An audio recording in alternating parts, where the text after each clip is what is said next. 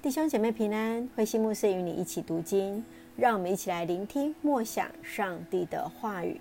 箴言二十四章，智慧三十则。箴言二十四章第一节第十九段：不要羡慕作恶的人，也不要跟他们来往，他们专想做坏事，一开口就伤人。二十，家庭建立在智慧和谅解的基础上。有知识的家庭，屋中必充满贵重的宝物。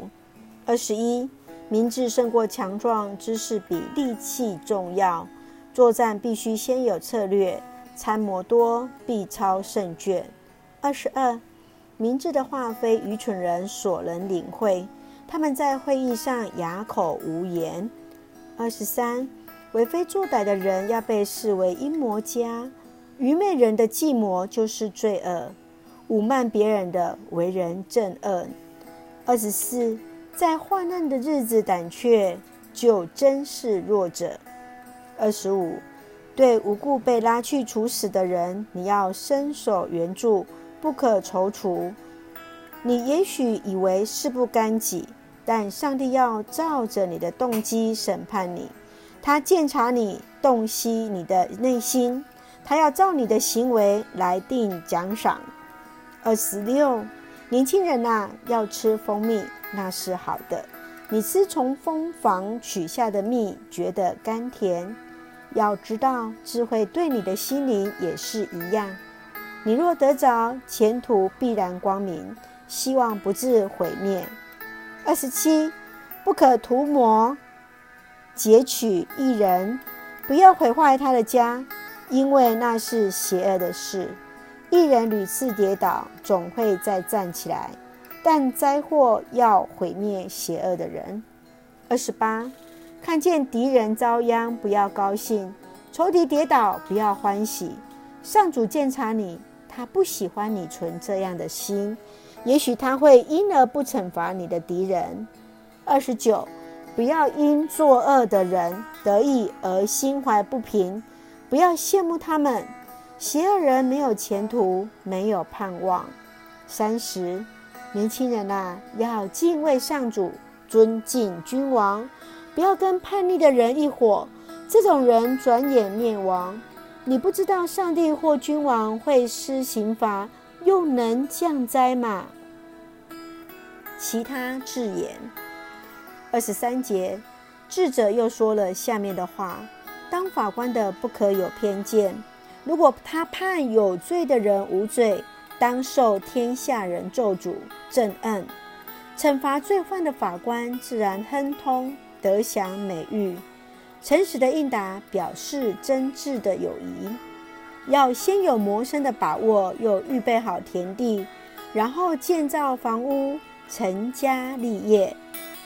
不可无故作证陷害邻舍，不可曲解案情。不可说他怎样待我，我也要怎样待他。我要报复。我走过懒惰人的田地，愚昧人的葡萄园，只见荆棘丛生，杂草遍地，周围的石墙都倒塌了。我一面观看，一面思想，得到了一个教训。你说我只要打个盹，睡个觉，抱个手，休息片刻。可是。当你沉睡的时候，贫穷要像强盗袭击你，缺乏要像带武器的匪类攻击你。弟兄姐妹平安，箴言二十四章依然是所罗门王美丽的箴言，他来强调智慧的功用和重要。家庭要建立在智慧的基础之上，智慧更可以成为战胜敌人最好的武器。所罗门王的箴言，他用格言、金玉良言、文学的方式来表达。他继续在上一章智言三十者的当中来强调智慧的重要。家庭建立在智慧之上，也提醒我们不要去羡慕那作恶的人。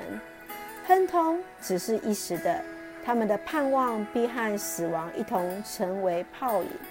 但是一人要得着永生的祝福。我们一起来思考，在箴言二十四章当中，从第三节到第五节来提醒我们：家庭建立在智慧和谅解的基础上。有知识的家庭，屋中必充满贵重的宝物。明智胜过强壮，知识比力气重要。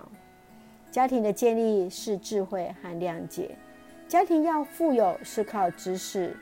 有智慧的人胜过有能力的人，有知识的人胜过强壮的人。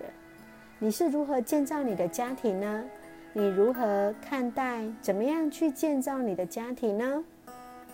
我们继续在十三节跟十四节看到，所罗门王用蜂蜜来比喻智慧的好处。蜂蜜是甜蜜而且美好的食物，对身体很好。智慧和知识对我们的味道如同蜜般的甜蜜，有益健康。你会如何形容智慧的味道呢？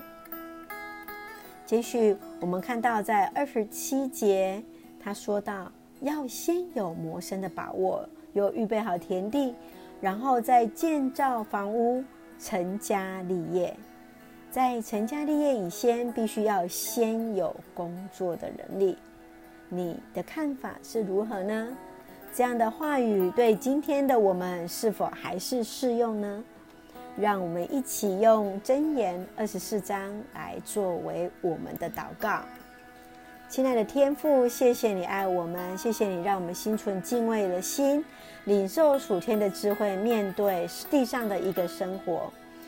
上帝，你就是那智慧的源头，使我们能够领受你的话语，来时时听见智慧的声音，保守恩待我们每一个人的家庭，在上帝的智慧的话语当中来建立。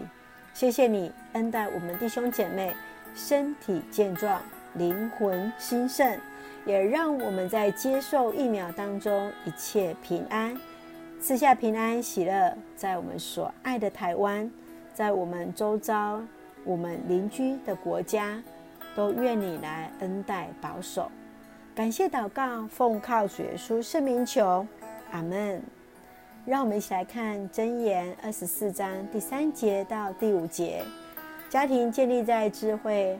和谅解的基础上，有知识的家庭，物中必充满宝，呃，贵重的宝物。明智胜过强壮，知识比力气重要。愿上帝来帮助我们，让我们的家庭在知识、在智慧中彼此体谅、彼此建造。愿主的恩典充满在我们当中，愿智慧充满在每位弟兄姐妹的心里。愿主的平安与你同在，平安。